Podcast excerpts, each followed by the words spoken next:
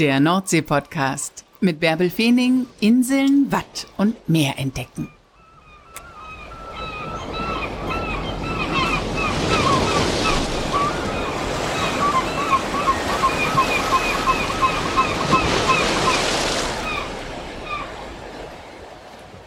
Moin und herzlich willkommen zur 156. Folge des Nordsee-Podcasts, in der ich euch mal wieder mit auf eine der ostfriesischen Inseln nehme, und zwar nach Jüst. 17 Kilometer lang und an der schmalsten Stelle nur 500 Meter breit. Eine traumhaft schöne Insel mit einem gigantisch langen Strand, eben auch 17 Kilometer. Und an diesem Strand gibt es eine Strandbar ein super Ziel für lange Strandspaziergänge oder auch für kurze Strandspaziergänge oder auch einfach das einzige Ziel, um den Tag am Strand zu verbringen.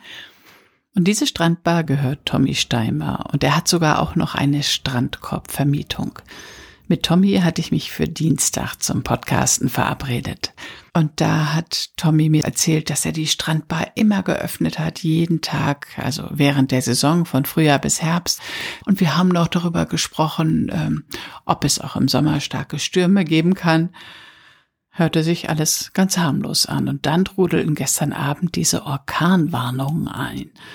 Und das hörte sich ja schon recht heftig an, was da für die Nordseeküste erwartet wurde.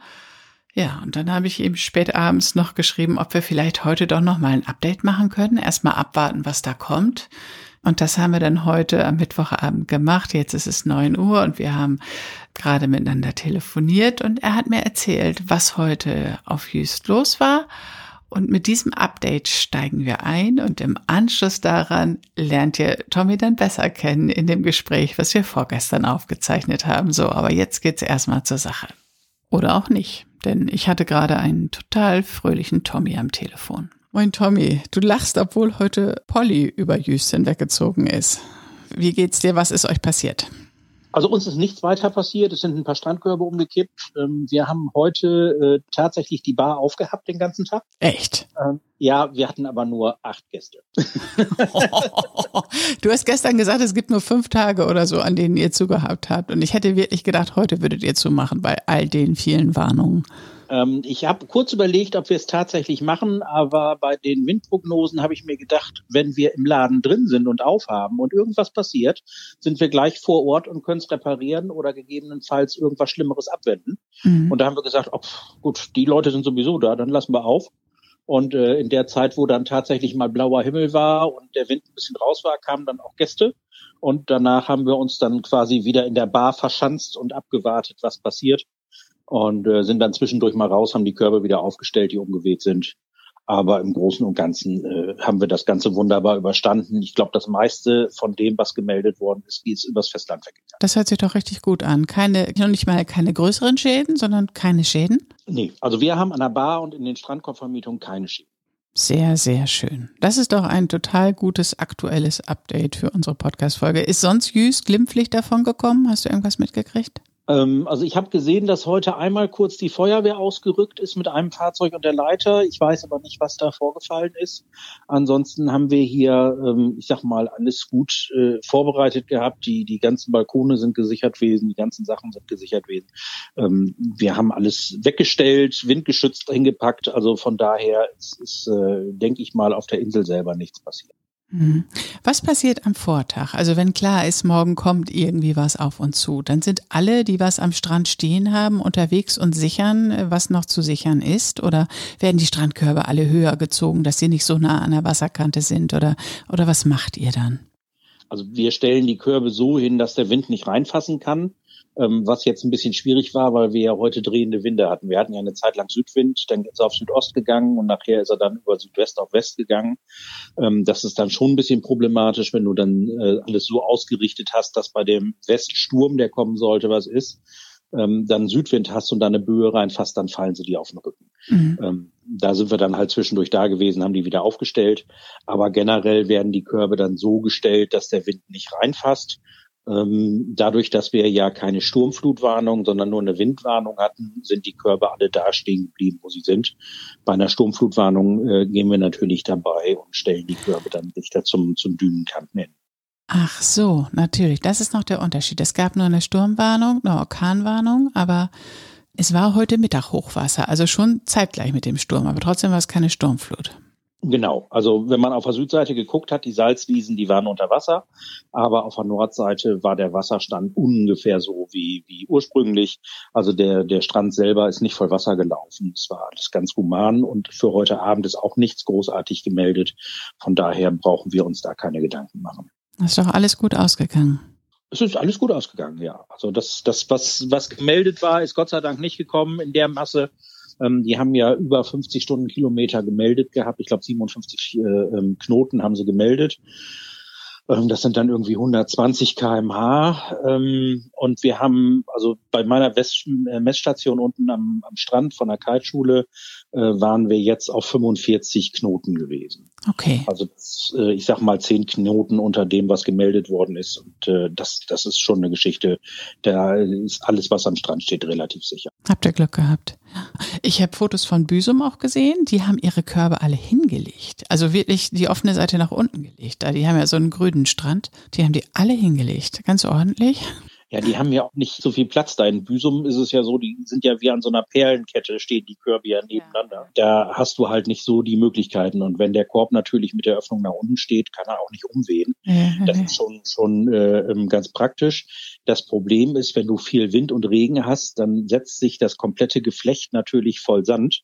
Ja, die haben ja Gras. Ja gut, bei, bei Gras ist das natürlich einfacher. Bei uns am Strand wäre das so, dass sich dann der, der Sand in dem Geflecht verfängt, durch den Regen nass wird und dann hat man ruckzuck einen Korb, der normalerweise 100 Kilo wiegt, auf 200, 250 Kilo, wenn der dann mit nassem Sand vorsitzt. Und dann hast du am nächsten Tag keine Chance, die Dinger mehr aufzustellen. Wahnsinn, was ihr alles bedenken müsst. ja, diese ganzen Windrichtungen, die du gerade schon erwähnt hast, äh, was das alles bedeutet für, für dich als Strandkorbvermieter. Und jetzt auch noch darüber nachzudenken, was es heißt, wenn der Korb liegt. Ich dachte, das wäre eigentlich praktisch. Wenn man die hinlegt, dann können sie ja nicht umkippen. Aber auch das geht am Sandstrand natürlich nicht.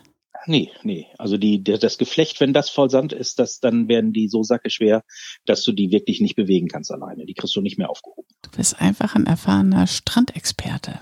Naja, gut, wir haben die seit 1980 und ich bin mit 15 Jahren am Strand. Mit meinem Vater haben wir angefangen. Das sind jetzt, äh, ich sag mal, äh, knapp 40 Jahre, die ich am Strand verbringe. Ähm, da kennt man dann schon die ganzen Geschichten und Windrichtungen und was für Wetter man was machen muss. Ne? Du hast alles schon mitgemacht, ne? Alles schon mitgemacht, ja. Hat dich das gestresst, dass es heute ein Sommersturm kommt, oder?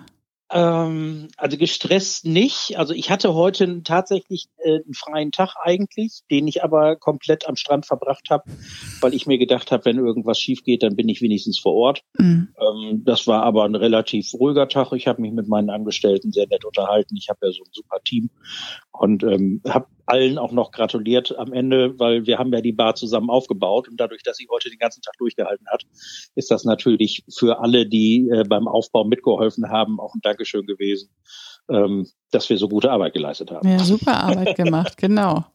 Sehr schön. Tommy, dann wünsche ich dir jetzt einen schönen Feierabend. So Danke, dass ja, du nochmal Zeit für ein kleines Update hattest. Und dann machen wir jetzt ja, weiter mit der normalen Podcast-Folge, die ich vorgestern mit Tommy aufgenommen habe.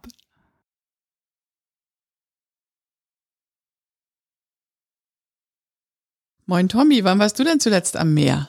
Am Meer? Am Meer bin ich eigentlich tagtäglich. Wir arbeiten ja am Meer. Ich habe ja die Strandbar hier.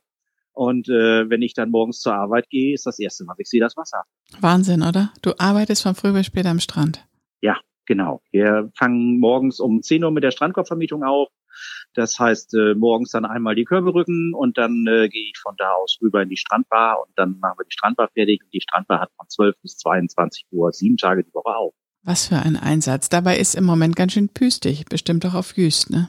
Ja, also die, die Strandkorbvermieter, die stöhnen ganz ordentlich, äh, weil wir jeden Tag die Strandkörper wieder ausgraben müssen. Der Wind, der macht ganz schön äh, Verwehungen hier unten. Wir hatten ja erst den Bereich, wo es so wahnsinnig warm war. Da ist der Sand so total fein geworden und jetzt weht der so ganz schnell.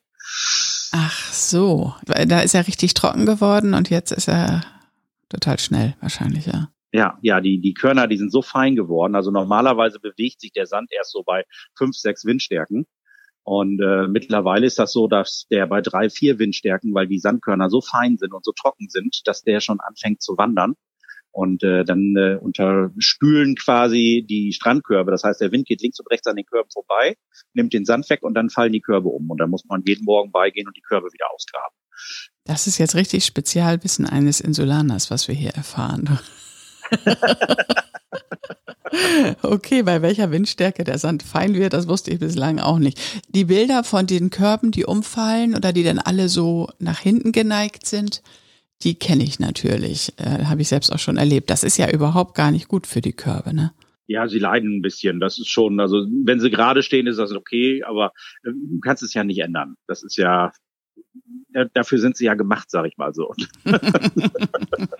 sag mal, und du hast, ich dachte immer, du hättest nur die Strandbar. Du hast eine Strandkorbvermietung in der Nähe der Strandbar und du hast die Strandbar. Ja, mein Vater hat 1980 die Strandkorbvermietung gekauft und äh, ich habe die dann später übernommen, als er in Rente gegangen ist. Und vor sechs Jahren äh, waren die Vermietungszahlen hier in meiner Ecke nicht mehr so toll dass ich mir überlegt habe, okay, mit einer Strandbar könnte man vielleicht so ein bisschen was äh, schaffen, dass die Leute wieder in meine Ecke kommen und sich einen Strand machen. und? Und dann haben wir ja vor sechs Jahren die Strandbar aufgemacht und ist genau das eingetreten, was ich mir gewünscht habe. Du wirst jetzt auch deine Strandkörbe los und die Strandbar, die brummt auch dabei. War das am Anfang gar nicht so leicht, da eine Genehmigung für die Strandbar zu kriegen, wenn ich das richtig in Erinnerung habe, ne? Nee, nee. Wir haben drei Jahre lang mit sämtlichen Ämtern gekämpft, bis wir dann endgültig einen, äh, einen B-Plan hatten und sämtliche sämtliche Genehmigungen vom, vom Land und alles hatten, bis wir dann wirklich äh, in trockenen Tüchern hier unten stehen konnten. Warum war das so schwierig? Ich meine, es gibt doch auf allen Inseln, nicht nur auf deutschen Inseln, sondern auch auf anderen in den Nachbarländern gigantische Strandbars, die einfach total schön sind, um da zu chillen und das Meer zu genießen, den Urlaub zu genießen. Warum ging das auf Hüß nicht? Ja, es ist ja die, die, meine Strandbar ist ja die erste, die auf den ostfriesischen Inseln steht. Also als, Ach, tatsächlich. Als, als reine Strandbar. Weil mhm. ähm, in, in Borkum äh, haben wir ja die Milchbuden, aber die Milchbuden sind ja direkt auf der Promenade quasi angedockt. Meine mhm. Bar steht direkt am Strand. Und da gibt's ein Landesgesetz, ähm, für Sturmfluten äh, und da darf dann halt im Winter am Strand nicht sein. Und das war halt diese ganz schwierige Geschichte. Also alles, was hier unten am Strand steht, äh, muss auch innerhalb von 24 Stunden abbaubar sein. Wenn jetzt eine schwere Sommersturmflut käme sozusagen. Ja, also wenn, wenn das NLWKN oder das Land jetzt sagt, es kommt eine schwere Sommersturmflut, äh, dann müssen wir die ganzen Strandkörbe, die Bar, die Spielgeräte, alles, was am Strand steht, müssen wir dann ähm, abbauen können innerhalb von 24 Stunden. Was eine Arbeit. Hat es das schon mal gegeben? Nein, das hat es noch nicht gegeben. Gott sei Dank, also die Winterstürme, die sind ein bisschen höher, aber im Sommer haben wir so kleinere, kleinere Hochwasser, die uns da aber bisher noch nicht äh, in die Parade gefahren sind. Das heißt, du musst jedes Jahr im Frühjahr baust du deine ganze Bar da auf, die ja total liebevoll gebaut ist. Und im Herbst machst du wieder Rückbau sozusagen und lagerst das alles in irgendwelchen Lagerhallen oder Garagen unter. Genau, genau. Also wir müssen im Frühjahr müssen wir die komplette Bar aufbauen. Die ist ja alles in Einzelteilen. Das wird dann alles hingelegt. Und ähm, dann äh, beschreiben wir die über den Sommer und im Oktober geht dann wieder der Rückbau los. Den ganzen Sommer, vom Frühjahr bis Herbst, bist du am Strand, ne? Genau. Wir sind sieben Tage die Woche hier und ähm, dann äh, bin ich halt jeden Morgen hier unten, guck mal nach dem Rechten, mach alles fertig und äh, ja, dann äh, geht's dann los mit uns, 12 Uhr. Ne? Hast du Stress am Strand? Strand verbindet man ja irgendwie eigentlich immer mit Erholung und Entspannung und mehr genießen, aber das ist ja dein Arbeitsplatz. Äh, das ist mein Arbeitsplatz, ja, das ist richtig. Ähm, Stress gibt's auch mal. Also wir haben auch mal Tage, wo hier ganz, ganz viele Leute stehen und alle auf einmal einen Kaffee haben wollen oder sonst irgendwas. Aber im Großen und Ganzen versuchen wir die Leute alle so ein bisschen mit der Ruhe runterzuziehen. Die haben ja auch alle Urlaub. Und ähm, die Stimmung hier unten ist also mega schön. Wir haben super nette Gäste und äh, es macht wirklich Spaß, hier unten zu arbeiten und mit den Leuten dann hier unten den Tag zu verbringen. Ja, ich finde das auch total schön bei dir. Ich war ja auch schon ein paar Mal da. Äh, findest du, findest du genügend Personal oder ist es mehr mit, mit Selbstbedienung jetzt? Wie hast du das gelöst? Also wir haben Selbstbedienung, aber ich habe auch Personal und habe im Moment das Glück, dass die Leute eher auf mich zukommen oder ich so flapsig mal irgendjemanden anspreche und der dann auf einmal in der Tür steht und sagt, du, ich habe mir das überlegt, wir fangen bei dir an. Und ähm, dann habe ich noch die Familie, die tatkräftig noch mit unterstützt ähm, das funktioniert. Ne? Und ähm, so wie es da ist, die Truppe, die wir haben, ist total nett. Die Gäste sind super zufrieden. Ähm, ja, das ist, äh, ich sag mal, eine runde Sache. Und hast du jetzt heute auch bei dem äh, Wind trotzdem geöffnet? Also auch wenn der Strand jetzt heute nicht so attraktiv ist, aber es ist vielleicht ein guter Zwischenstopp bei einem Spaziergang durch den Wind, oder? Nee, nee, wir, wir haben heute auch wieder offen. Ähm, es gibt auch ganz viele Leute, die noch bei Regen hierher kommen, die sitzen dann mit ihrem Regenschirm bei uns und äh, trinken dann ihren Kaffee unterm Regenschirm. Ähm, das gibt's schon. Also wir haben immer so ein bisschen Lauf hier unten und die Leute finden das eigentlich auch total schön, dass wir sieben Tage die Woche hier sind, egal bei was für Wetter. Die sind auch teilweise, kommen so um die Ecke und dann gucken sie uns ganz erstaunt an und äh, wie, habt auf? Ja, haben auf. so sicher wie Ebbe und Flut zwischen Beginn der Osterferien und Ende der Herbstferien hat deine Strandbar geöffnet. So ungefähr hört sich das an. So ungefähr. Also es muss schon extremes Wetter kommen, dass wir sagen, also jetzt nicht ähm, ich glaube, in den letzten sechs Jahren äh, haben wir, glaube ich, keine fünf Tage gehabt, wo wir gesagt haben, wir lassen es so. Wow, Tommy. Echt? Ich meine, man muss ja auch sich ein bisschen auf den Weg machen zu dir raus, aber es ist ja auch ein gutes Ziel dann, vor allem wenn man weiß, du bist da. Sag mal, äh, du bist Insulaner durch und durch, ne?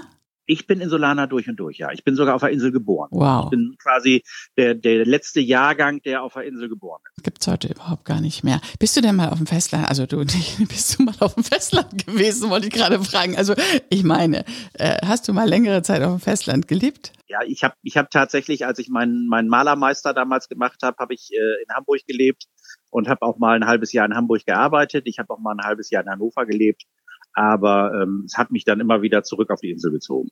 Weil dir die Familie gefehlt hat oder das Meer oder was war's? Also das sind viele Sachen. Also ich fahre auch gerne Auto, ich fahre gerne Motorrad, ähm, ich habe verschiedene Hobbys, ich tauche gerne, ähm, in, auch in Mexiko in Höhlen und sonstigen Scherzen. Äh, also ich, ich mache teilweise doch Extremsport, äh, aber ähm, wir haben ja hier einen Familienbetrieb, da ist immer so ein bisschen die Verpflichtung der Familie gegenüber oder den Eltern gegenüber, die es aufgebaut haben.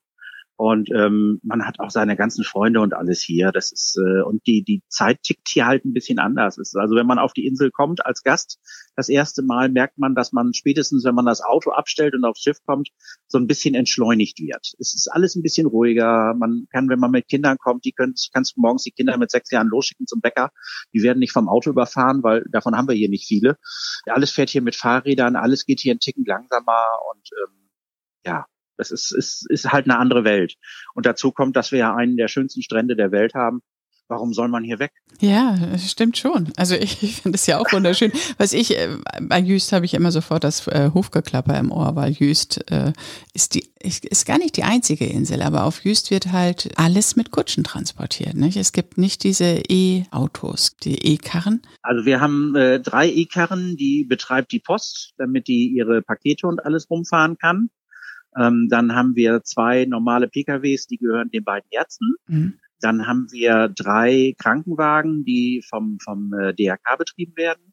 Und wir haben fünf Feuerwehrautos. Und alle anderen sind zu Fuß unterwegs oder mit Rad? Alle anderen, halt, halt, stopp. Wir haben noch ein Elektrofahrzeug für die Polizei seit äh, vorletztem mhm. Jahr. Die ist bis dahin auch mit dem Fahrrad gefahren, aber die fahren jetzt auch mit dem E-Auto durch die Gegend.